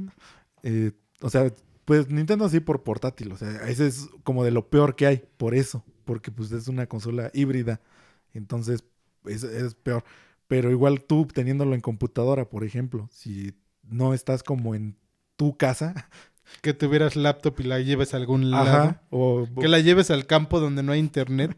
Sí, pero digamos que... quieras jugar algo de single player, Digo, no irías al campo a jugar, Sí, o sea- pero... eh, No, pero entiendes. Entiendo, o sea, pero... donde no tengas. O el internet no sea bueno. Exactamente, o sea, si dependes del internet, yo sé que la tecnología está avanzando a velocidades estupidísimas y que dentro de cinco años probablemente la velocidad de bajada sea en promedio 100 megas en México. Pero, se- digo, eh, No, me río porque cuando aquí sean 100 megas, en otro lado ya van a ser como un tera o algo así. sí, sí, claro, Emilio, pe- esa es la, la cuestión, o sea, no todos estamos descargando a la misma velocidad que Estados Unidos. No. Eh, Y eso se me hace como... ah, de nuevo, segregar es peligroso porque el gaming es un, un medio que realmente sirve para unificar. O sea, todos Sí. estamos, es- somos una comunidad enorme porque, por ejemplo, todo el mundo puede jugarlo en, en su tostador y a una velocidad uh, relativamente promedio o un Ujú. poquito abajo del promedio. ¿Estamos de acuerdo? O sea, sí, Sí. puede haber O sea, pings enormes, Les pero, corre. pero les corre y, Y- pueden Pero jugar. y pueden- funciona. Sí. y, y hay una comunidad al respecto. Pero si eh, en unos países les corre y en otros no, dices, entonces tu juego no tiene sentido que haya salido, porque no todo mundo puede jugarlos. L- Entiendo una... Otro, otro punto, entiendo una salida digital. O sea, hoy en día puedo decir, va, el digital, lo tienes. eh, pero si, por ejemplo, tiene el, el pero de que en cualquier momento pueden decir, todas las copias digitales se van a borrar de los sistemas. Va, que es difícil, o sea, porque aquí Sí. interactúan cuestiones hasta de leyes. Pero, por ejemplo, el, el digamos que el digital posee el digital. Ujú. Entonces, digamos que el Scott Pilgrim, la, la gente que lo tenía instalado en sus 360 en aquel entonces, tenía Scott Pilgrim. eh, era suyo. Ujú. Pero una versión cloud, en, en el momento que digan se va a bajar el servidor de do- desde donde estábamos streameando el cloud version, ya te quedaste sin eso. Y aparte de todo, tienes que pagar un pase. Ajá, entonces literalmente ese dinero está volando. O sea, va a desaparecer, se va a quemar. Tiene, tiene fecha de caducidad ese dinero que ya invertiste para tu, tu derecho a utilizar este cloud version. Sí. Y esto es ridículo. Es como que todo se está volviendo así de efímero y de desechable. Dices, no es sano para, para el medio. O sea, si destruyo la digitalización completa no es del todo sano para los, los propietarios de, de los juegos. Ah, Ahora imagina un Ajá, cloud. ah, O sea, imagínate el un cloud. siguiente paso.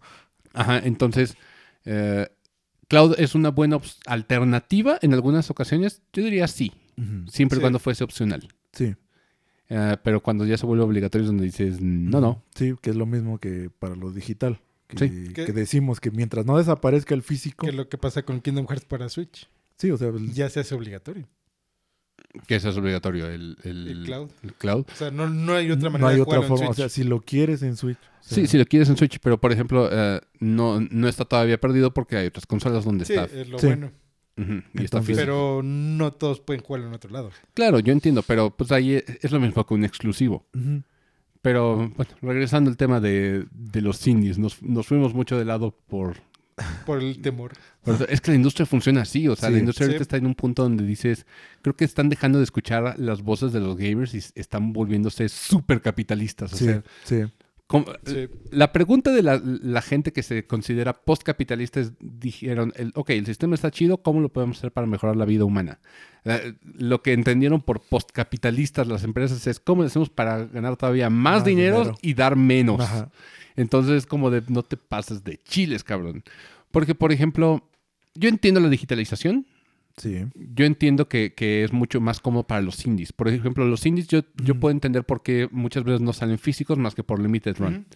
Y esto es, si lo obtuviste bien y si no, te la pelaste. Mm. Bueno, Sí. sigue estando ahí el Se, se entiende pero- porque uno como empresa, pues a lo mejor no tiene los recursos para sacarlo en físico. sí, claro, Sí, eso- maquilar es caro. Es una forma que pues, hemos visto por qué los indies han crecido. O sea, les ha ayudado muchísimo que, que puedan seguir saliendo así. Lo vimos primero en PC, que fue donde creció. Donde creció mucho. Sí. Entonces ya después lo empezaron a adoptar las consolas cuando ya tuvieron sus tiendas digitales y todo esto. Y les ha ayudado muchísimo. Y por eso ya vemos que muchos de ellos sacan su. logran tener su versión física. Que es para celebrarles, porque muchos de esos juegos sí lo, sí vale la pena que, que lleguen a tanto y a más. Bueno, que Limited Run ya saca todo. Sí, todo. de repente ya. Ahorita ya anda sacando todo lo que le cae. Sí, es como de, salió un, un indie, lo quiero en Limited Run. Saquémoslo en Limited Run. Pero antes sí era una celebración de juegos que, que conseguían una meta y, y decían, ok, para la gente que lo quiere tener para siempre está esta Es que opción. cuando, cuando empezó Limited Run Games así, es porque no, tampoco ellos tenían suficiente capital para Fue, Sí, claro. sostenerlo. fue ¿Qué- qué- también apostarle fue una, algo. fue una apuesta muy grande lo que ellos Que hicieron. realmente Limited Run Games es un, un gran negocio porque Limited no está perdido en nada. No. Todo funciona con una preventa. Y es- tú le das el dinero y ya con eso ellos ya consiguieron y ya compraron la tarjeta y el- la Sí, licencia. pero, pero- a veces necesitan tener una, una compra mínima de juegos. O sea, de- como un batch. Eh, claro. Entonces, si venden 20 y tienen que comprar 100, pues ¿qué hacen con las otras 80? Claro, o sea, estoy de acuerdo, pero, Pero- ahí, ahí es donde le fue que le apostaron mucho. Sí, o sea, en un principio, porque pues no, te- no podían darse esos como lujos, por así decirlo, de estar Pero por ejemplo, teniendo merma. de Ajá. Limited Run lo que, lo que tenía como pro es que al principio Sí, escogía, escogía como los que eran sí, chonchos. los que sabía que... Los que que sabía iban que a iban a vender. Sí, ya por eso pues, llegó en un punto, en este momento, en el que puede agarrar cualquiera y pues ya sí se le Sabe, sabe que lo va a vender. Y aunque le sobre, Sí, ya no importa sabe que lo va a tanto. vender. No, Sí. y aunque se le queden más, de todas formas ya no le importa tanto, porque pues ya no, ya no tiene esa pérdida que No, es que te digo, lo otro que hace Limited Run Games es que muchas veces cuando le sobran, a fin de año, hace una venta de todo lo que le sobró. pero- Entonces, la gente que luego dice, ok, no lo pude comprar, lo puede comprar en ese Pero momento. igual, si se les quedan, porque obviamente se les van a quedar de juegos Ujú. que a, Sí, a luego, nadie le por interesa. ejemplo, cuando la E3 era en físico y ponían su stand, traían los juegos que les sobraban. Sí, o sea, de nuevo, Limited Run Game tiene un negocio bastante redondo, Sí. muy inteligente. Sí, Le, Ya. le salió muy bien. ya más ahorita, por eso ya no, ya no es eso de que les duela, ah, pues se quedaron tantas copias. Sí, claro, pero supieron capitalizar, que eso, Sí. es, eso es lo, lo loable, lo aplaudible. Sí. Pero sí, o sea, la digitalización les, les dio, por ejemplo, a los indies una manera de, de- de sacar su juego y venderlo, y que las ganancias fueran para ellos directamente, Sí. sin la necesidad de un publisher y todo eso. Sí, la digitalización tiene muchos pros. Pero bueno, regresemos al tema de, de- de los indies. ¿Alguno, ¿Alguno en específico que quieran sugerir? ¿Qué han jugado últimamente de indie?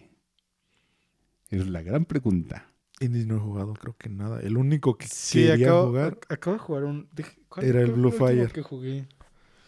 ¿Lo querías Ju- jugar lo Yo jugaste? jugué, por ejemplo, hace mm, poco, entre comillas, fue en noviembre, jugué el Haven.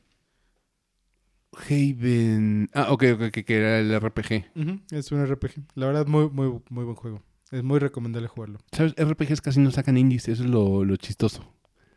Sacan muy poquitos. En general, si nos vamos a la demografía, son más roguelites y Sí. metroidvanias. Sí, y sí, es, es que, a lo que más le pegan. es que RPGs ya también, como hemos dicho, es un, es un género que está decayendo bastante. O sea, ya no tampoco pululan como en la época del Super, en la época de... Hay, hay un par de RPGs indies O sea- que, que son relevantes y, y Sí. hay que mencionarlos. El primero y el más, más fuerte exponente es Undertale. Sí, El primer, de los primeros RPGs indies. Pero lo interesante de Undertale, o, lo que lo hace relevante, es que cambiaron el estilo. No es RPG por turnos, si te fijas. O sí y no, porque tiene un poquito de acción. Las, las acciones de, Under- de Sí. Undertale es mover tu punteo para esquivar cositas o ah, ese tipo de cosas. Y el otro que ah, va a llegar este año para Switch es. Omori o ¿cómo se llamaba? Ah, ah, pues ¿Omawari? no, no, no. No. Busca en, en tu celular Omori, Omori.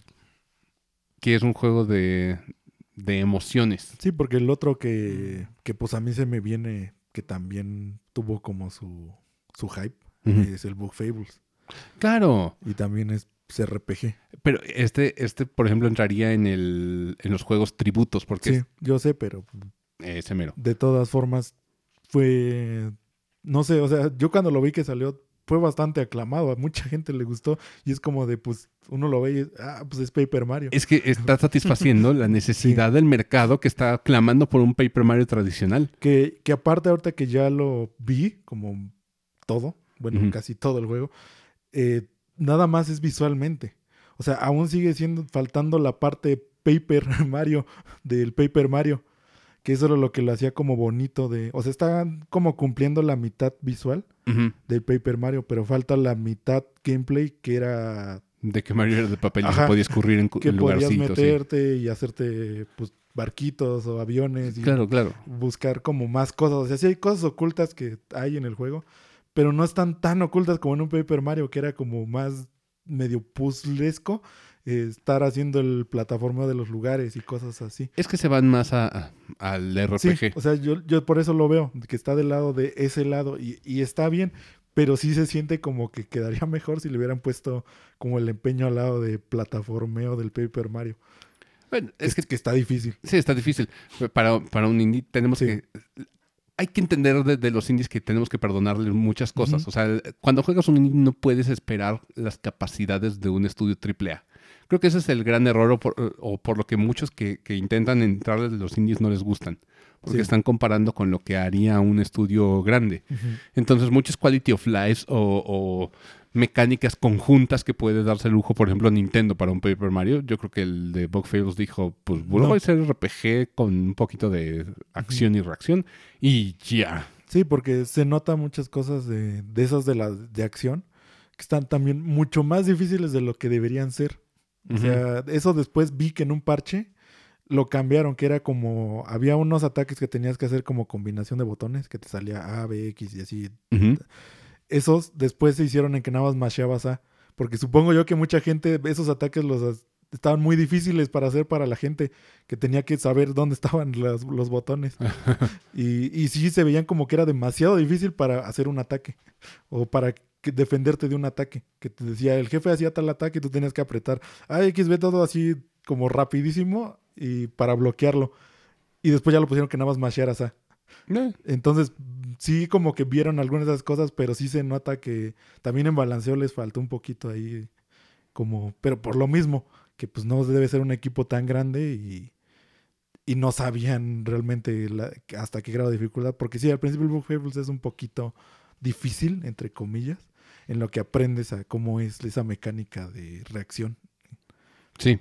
Ya después ya se hace un poco más intuitivo. Ah, hay otro, un Metroidvania, ahorita me viene a la, a la mente hablando de, de que eran Metroidvanias y roguelikes. Ahorita hay uno que se me viene a la mente que es muy diferente. Es Metroidvania, sí, pero es como ah, diferente en cuanto a mecánicas. Carrion, Carrion, que eres una mancha, una- es un monstruo que se, está- Ah, se tiene que tragar Sí. humanos. Entonces tú eres el monstruo que tiene que estar tragando humanos y con eso puedes pasar por puertas y. Está entretenido. Jugué un poquito de, de eso. Sí, ya, ya sé cuál es, que te tienes que como esconder en lugares así Ajá. y luego salir y Ajá, buscar ajá. por dónde salir o perseguir a los, Ahí a lo los en- humanos. Lo tengo en el Xbox. Luego sí, lo- lo ya, ya sé cuál es. Sí, ese también es Ese no, como... no, ese no lo había visto. ¿Cuál? ¿Carrion? Ujú. Ya tiene su tiempo. Sí, tiene un tiempo. Si quieres, lo- ahorita lo pongo en el Xbox y, y lo probamos. Porque está... Jugué un poquito eh, y luego ya lo, lo dejé. Entonces, Sí, yo indies, así que no he probado ya muchísimos indies, porque antes sí probaba muchísimos indies. O sea, mm, por ejemplo, juegos que antes salían, yo uno que probé, no me acuerdo ya ni cómo se llamaba, pero es esto que también quieren revivir este género de mechas, que ves que está muy mm, sonado, que quieren hacer, este, From Software quiere hacer un juego que es como de mechas. eh, Armored Ah, Crusader o una cosa así. algo así. Ajá. Sí, sí, sí. Y ves que los juegos de, me- de mechas normalmente son como medio torpezones. O sea, como un Son of the Enders, por ejemplo, también. Eh, ese género también está así como que muy volando. Y antes hubo un tiempo en el que los indies lo agarraban mucho. Yo probé varios de esos juegos. Mecas, ¿en Que serio? eran de esa como naturaleza, que eran como medio Star Fox, como con mechas. Eh, mezclaban más o menos eso y funcionaba de forma decente. Eh, por eso, ahí tengo en mi lista de Steam, por eso la mayoría, o sea, tengo chorro mil de juegos, pero más de la mitad son indies. Y sí he probado casi todos, pero ahorita recientes son muy poquitos. Eh, por ejemplo, uno que también me gustó reciente, pero ya es como de hace un año, el de Serial Cleaner.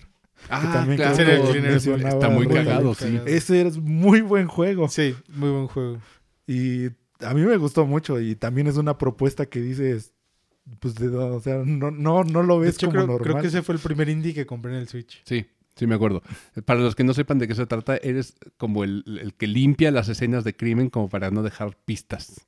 De para eso te contratan. Te contratan contratan eh, para limpiarlo. limpiar asesinatos. Y de eso se trata. Entonces hay como stealth, hay como... Sí, Está locochón. Está muy cagado. Sí.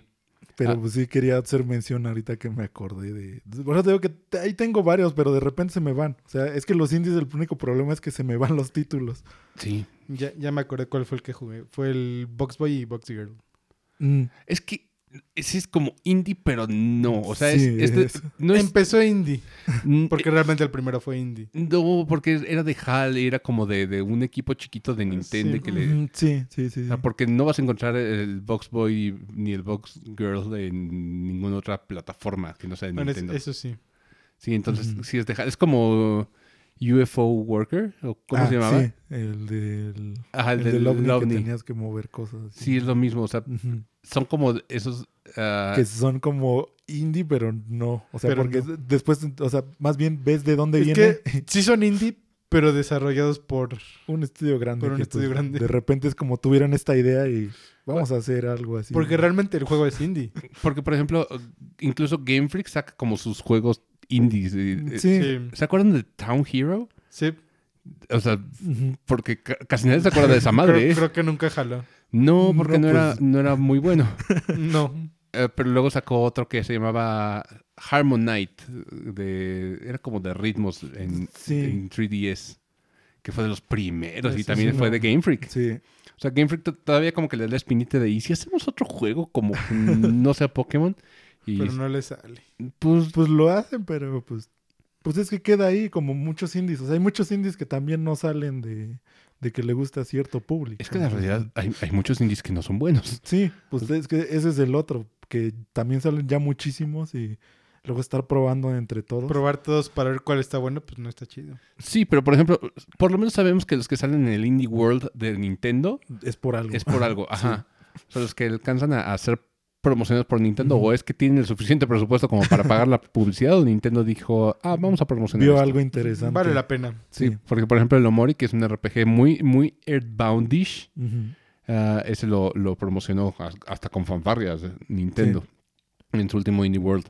Ah, un momento, ¿Disco Elysium es indie? Sí, Sí, ¿no? sí, sí es indie. Pero es como indie de gran presupuesto, ¿no? Ajá. Sí. Hay otro tipo, ot- ot- otra categoría de, de ya, indies de ya gran descubrimos otra. Sí, es que Los indies de presupuesto. sí, son como indies de, de gran presupuesto. Entre Pues- ellos, el ganador de la categoría de juego del año, eh, porque tenía mucho presupuesto, que era el, el Kanan, de, El, de el Sí. Eh, y- exclusivo de Play aparte de todo. Sí, Sí, para, para que no se notara. Y PC. Sí, Pe- PC. pero lo vamos a poner en indies. sí, es como de, güey, está súper financiado por PlayStation. ¿De qué hablas?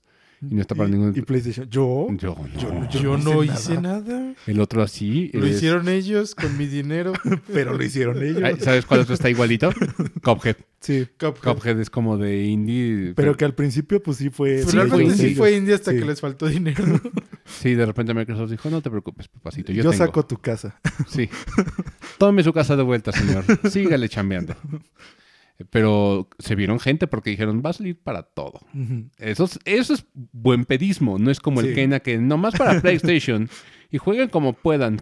Yo no presto mi juguete. ah, pinche culero. Otro indie de, de gran presupuesto eh, que estoy jugando ahorita es el Death's Door. Death's Door es como un Es tipo Zelda, pero no tiene, no tiene puzzles, es más acción. Mm. Y es vista isométrica. O sea, no es aérea, sino es, de sí, sí, ladito. Bueno, de diagonal. Y está bueno. O sea, la música es buena. Los personajes son muy característicos. Eres un, eres un cuervo con una espada. Está, está cutesy, pero está, está bonito. Entonces creo que sí, todo el mundo debería de jugar Death's Door. También estuvo nominado junto con Love Estuvo Hero. dominado, sí. Y creo que cualquiera de, de esos dos hubiera ganado con mucho más razón que, que Kena. Pues sí, pero. Pero bueno, es indie. Y ahí, Pero ga- gana el que mete dinero. y ahí tenemos también otro, al menos, eh, forma de ver qué indies valen la pena. Los que al menos están nominados. Creo que la mayoría de los que han estado ahí valen la pena probarlos. Sí, porque han estado un chorro de cosas padres. O sea. Disco Elysium ganó juego de. Creo que hasta estuvo nominado a juego del año. O sea, sí estuvo nominado Disco Elysium a Sí, juego del año. sí, sí. Ganó categoría de mejor RPG y es indie. Ah, Hades.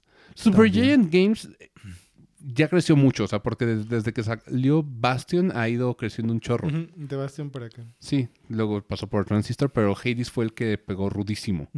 Pero no podemos llamarlo todavía una compañía súper grande. No es como. No es, no es Super Giant. Es- Sí, no es como. No es como Judge Games, que Judge Games empezó indie, pero ahorita ya es una industria. O sea, ya Sí. los güeyes ya es publisher y, y demás. Entonces, Judge Games es el indie que pasó a ser compañía choncha. Sí. Digo, se le aplaude un chorro, pero así que te digan indie, indie, Pues, pues el Shovel Knight sí fue. Sí, el Shovel Knight sí, pero ya después. Shovel Knight, sí. ya no podemos decir que los que sigan a Shovel Knight son indie, indie, indie. o, o es indie guiño guiño, como el, el Kena. Como es, el Ken. es Sí. indie guiño guiño. Sí, pero Judge Club ya es muy, muy choncho. ¿Qué otro creció así, empresa indie grande? Way Forward está en un estatus bien raro. Sí, o sea, por- empezó, Way como, Forward, empezó como indie porque le tuvo que pedir a Capcom de, oye, ¿me lo publicas? Sí, empezó indie, indie así completamente. O sea, Way Forward sí fue como de. Es que antes los indies necesitaban buscar un publisher. Y, pero pues en, y en ese entonces era todavía más difícil porque el publisher tenía que interesarse en lo que estás haciendo. Ajá. No era así como de que, ah, pues sí, y ten- lo saco. tenía que ver dinero en el Sí. juego. Entonces, por eso Way Forward fue una época en la que todavía eh, no, no era escuchado el, los términos indie o esto, Yo, todo esto. yo creo firmemente que la, la era digital de los juegos le benefició un chorro. O sea, porque su siguiente, o sea, su franquicia insignia es Shanty. Y donde salió la secuela del primer Shanty fue hasta el DS iWare. Sí. que tuvo que ser una tienda digital como para que pudieran empezar a sacar. Y luego ya salió para Apple, que también de manera digital. Y entonces el- yo creo que Shanty se benefició, Way Forward se benefició Sí. mucho al respecto. Sí, porque ves que después para celular sacó unos cuantos jueguitos. O sea, que no eran así, uy, juegazo. Sí, eh, Pero pues, pero igual digitales. sí. O sea, y de ahí empezó a, a ganar como mucho dinero y luego le hablaron para hacer el, el DuckTales. Que fue como de, ah, está haciendo cosas chidas, a ver, vente para DuckTales, vamos a, Sí, de hecho, le armarlo". empezaron a hablar para ayudarlos a hacer muchos juegos. Sí, en el, en el 10 ayudó para un, un Alien, Sí, ayudó para Batman, The Brave and the Bold, también. que también son buenos juegos, ¿eh? O sea, pero no muchos los han jugado, porque también en la época del 10 era, era como la época donde salió un chorro de basura. Ajá, no sabías realmente Entonces cuáles tú- eran buenos, buenos. Normalmente los juegos así como tie si tú veías un juego de Hannah Montana y decías guácala, uno, Sí. y uno de Batman incluso, eso fue antes de que salieran los Arkham, veías uno de Batman y decías, ah, iba a ser otro así como de putazos 2D, beat 'em up, así como los de Super que es- eh, están... meh. Pero no, hasta que llega Way Forward y les pone como su encanto. Es que el problema es que Sí, lo, lo les diferente pone su de, toque. de Way Forward es que pone como ese encanto de que también es como bien raro porque Shanti empezó no tan siendo tan agradable como para todo el público. Y ya después fue como evolucionando. Que siento que también aprendí un poco cuando los ayudó, por ejemplo, Inti Creates. ¿Nos ayudó?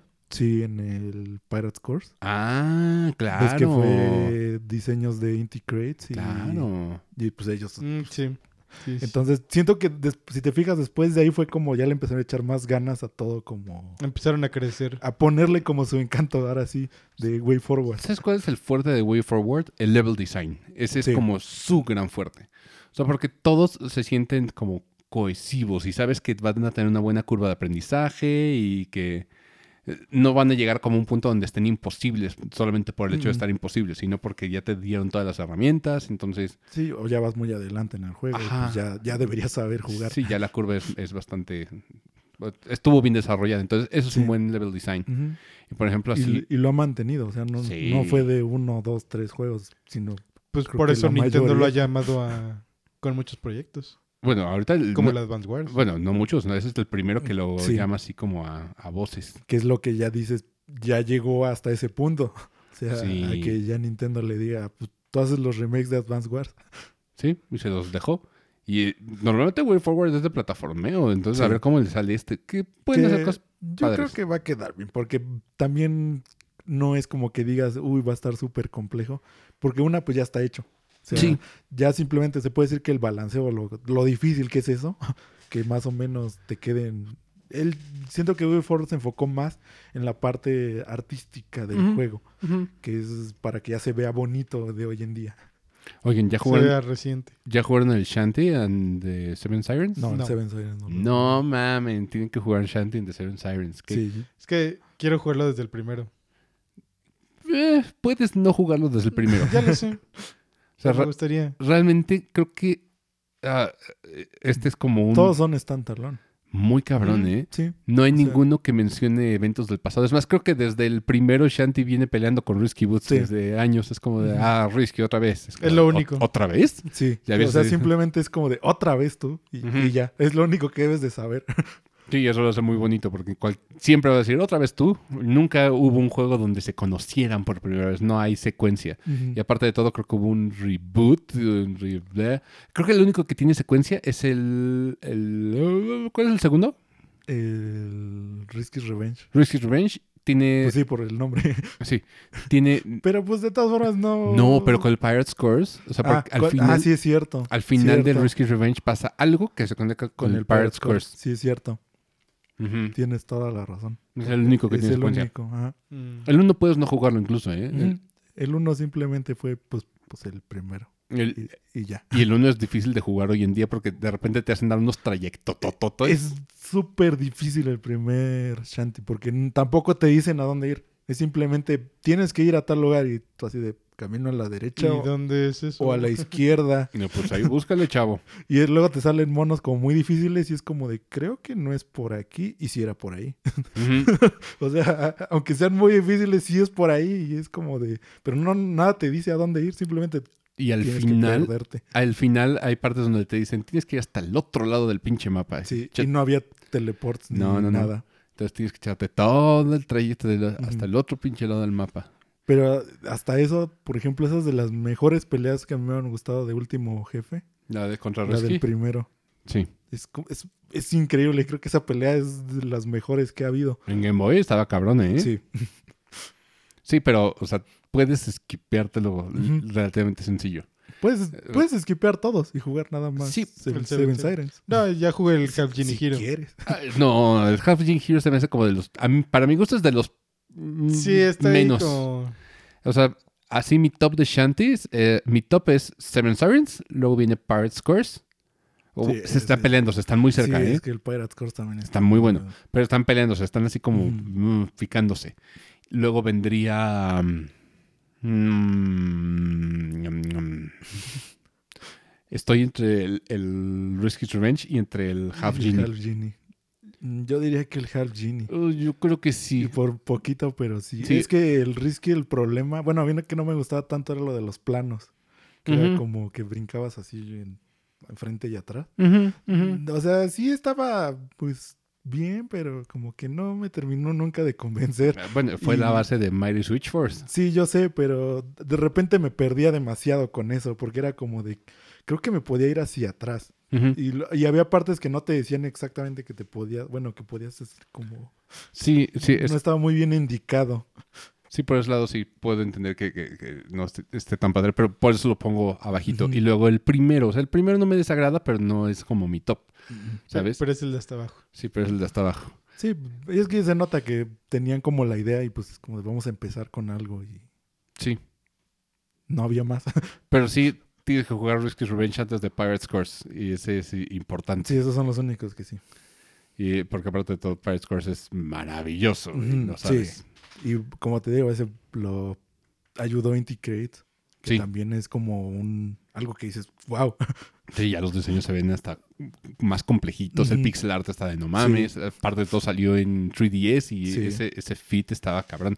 O sea, para mí la, la mejor forma en la que lo puedes jugar, hasta incluso hoy en día, es en 3DS. O sea, porque está hecho para eso. Los visuales están hechos para que lo veas hasta en 3D. Sí. Ok. ¿Alguna otra propuesta para el público que debe de jugar de indies? Creo que se nos acaban las ideas. de- Pues de- el otro, es que ya los de otros siempre son sonados, o sea. Sí, ya hemos hablado de Hollow Gris, de Knight, Hollow Knight, de... Este, Cuphead. Pues Cuphead Ya ahorita lo, salió. ya lo dijimos. Ya va a salir el DLC. Sí, de- Al fin. es que Cuphead es, es indie, guiño, guiño. Este, pues creo que es que son los más como sonados, porque por eso te digo, de repente se me viene como hace ratito el serial cleaner que no sé por qué me acordé de él. ¿Cuál Eh, Mm. entonces sí hay como varios. Tengo ahorita pendiente el Spirit Fair, pero que es un juego cozy. También es lo que tienen los, los indies. Hablé del A Short Hike, que realmente es fácil de explicar. Es- eres un pajarito que tiene que subir una montaña y puedes encontrar varios rumbo. Si tienes como cierta estamina que te permite subir hasta cierto lugar y, y ya. Pero es muy cortito, pero tiene mucho encanto. Entonces, creo que Short Hike sí es uno de esos juegos que tienes que jugar y te da el ejemplo de que puedes terminar un juego en una hora y puedes seguir siendo un gran juego. Y aparte de todo, los, los precios de los indies es algo importante de, de mencionar. No hay un indie que me haya costado más de 800 pesos. Creo que 800 es, es Y, lo- y eso ya es caro. Sí, Es y caro. eso ya son no, como... eso ya es físico. Sí, Sí, en físico. Sí, porque normalmente así Porque en el- digital normalmente andan lo más caro como 500, 600. es que Disco Elysium está como en 800 Mm. y es indie-ish.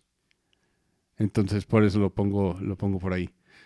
Pero bueno, ah, en conclusión, ah, los juegos indie son como esa parte fuera del molde que, que queríamos exponer hoy de juegos que, pueden ser sanos para la industria. Y creo que son esos juegos que todavía nos dan esperanza de que hay un bastión donde, donde todavía se, se arriesga un poquito a hacer nuevas propuestas de juegos y aparte de todo no permiten que se homogeneice los juegos en, en puros juegos de gráficas perronas sí, o en un solo género. o en un solo género, que es lo exactamente. que luego pasa, que de repente todos quieren ser Battle Royale.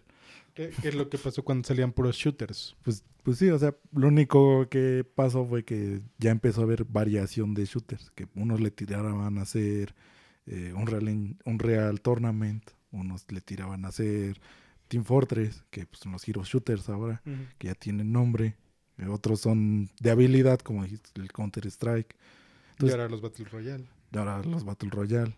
Entonces, al menos también están como tratando de variarle en el mismo género. eh, ya están saliendo subgéneros. Entonces ya tampoco te quedas con que antes nada más era Call of Duty y Sí. Medal of Honor, Sí, claro. que pues era lo mismo. Medal of Honor murió bien duro. Sí, Pero bueno, en resumen, si quieres entrar al mundo gaming, quieres entrar a un lugar interesante, bastante artístico, no siempre, pero bastante No. artístico, ah, tienes ahí el, el mundo indie. Es, es bastante amigable. O sea, Sí, pues mucho- también tenemos el gris. sí, o sea, hay muchos juegos que, que alguna vez mencionamos. o sea, es como punto de inicio. fueron, fueron indies y precisamente por eso, o sea, eh, son como una buena base para empezar a jugar algunos géneros, para empezar a como aprender. Lo único es que sí, hay muchísimos juegos que valen la pena y otros que no valen tanto la pena. Pero eh, hay para filtros. eso hay recomendaciones y pues más o menos darse una idea de qué es lo que buscas. Por lo menos ahorita nos fuimos con una buena lista. Les recomendé Death's Door, les recomendé Loop Hero. Loop Hero, Sayonara Wild Hearts. Death's Door lo pueden encontrar en, en consolas grandes. Inmost, que está en Apple Arcade y en consolas. Aquí tengo- unboxing. Unboxing, unpacking. Unpacking. Unpacking. Ah, pero unpacking eh, puede, pueden no jugarlo, pero si les gusta algo muy diferente, Yo, yo sí es les recomiendo el Haven. Haven, ah, Eastward. Eh, Eastward es el, el- Eastward. es el mejor pixel art que he visto en muchos años. muchos, muchos años. Cosa más bonita. ¿Y qué más? Creo que ya. Esas son las, las grandes recomendaciones de este episodio de Indies de este año. Pero Sí, porque Sí, ya- y ya veremos lo que nos espera este año, porque también vienen otros juegos vienen bastantes buenos. que- i- indies. Sí, sí. Nintendo tiene su sección de Indie World donde ahí pueden ver varias recomendaciones en caso de que tengan Nintendo y si tienen Bueno, PC. aunque no tengan Aunque no tengan. Sí, pero si tienen PC, por ejemplo, seguramente ya están todas esas. No- normalmente lo que anuncian en el Indie World son juegos de PC que van Lo único es que pues sí es un buen como forma de ver cuáles Sí, cuáles son. valen la pena Sí, por, por ejemplo, Steam no te va a dar esas recomendaciones. no, Steam tan te tira Todo. lo que sea. O sea, tú jugaste algo y te dice, te puede gustar esto, pero te tira cualquier cosa, sale ahí. Sí. Entonces es muy difícil buscar juegos indie así a ciegas. Pero Steam es eh, una gran cuna de esos juegos. O sea, muchos de esos juegos inician su vida Ahí en, están. en Steam en Early Access. Literalmente todos. O sea, en Steam están todos los indies que se te ocurran, menos los que ya dijimos que, que son disque indies. Sí, pseudo indies. Sí, Pseudo entonces no, algunos de esos sí no están, pero la gran mayoría está ahí. O sea, si tienen eh, posibilidad de jugarlos en Steam, Bueno, están ahí Eh, creo, y que, no piden tanto de todas formas. creo que el Kena sí, es- sí está en Steam. En No sé. la Epic. ¿En la Epic? Ay, pinche Epic. bueno, La, la Epic que se está robando todo. sí, ya Sí. se quiere quedar con toda la Epic. Pero bueno, si quieren jugar indies ya saben por dónde empezar. Y aparte de todo, si tienen una PC, los indies le- les corren en casi cualquier PC. No conozco- No piden así que digas, uy, muchísimo. Bueno, por ejemplo, el Stray si viene con gráficas acá turbo Sí, o sea, mamadas. O sea, hay unos que sí, por ejemplo, también eh, Hollow Knight tampoco lo corres ¿En serio? cualquier Eh, cosa. ningún- Sí, sí está pes- algo pesado, sí está. Órale. Pues el Cuphead, por eso se tardó en Ah, salir en Switch. También el Cuphead sí está Órale. algo pesadito. pesado. Sí. O sea, Pero- sí hay juegos que sí. Pero normalmente una, una computadora actual con una tarjeta gráfica integrada, creo que sí te lo puede correr. Sí, actualmente ya cualquier cosa. Sí. Casi. Sí, porque tengo amigos que juegan Cuphead en una Mac, por ejemplo. Y la Mac tiene gráficos integrados, ¿eh? O sea, hace mucho que no son modulares Ujú. las Mac. Entonces, los indies son un juego, son juegos amigables para todas las plataformas. Pero bueno, para más recomendaciones, sintonícenos la próxima emisión de Enshape Boombox. Chavos, gracias por venir esta, esta semana. Ahorita nos vamos a ir a jugar juegos perrones, tal vez uno que otro indie que probemos por ahí. Y a ustedes los veo la próxima semana. Podescuchas, hasta la próxima.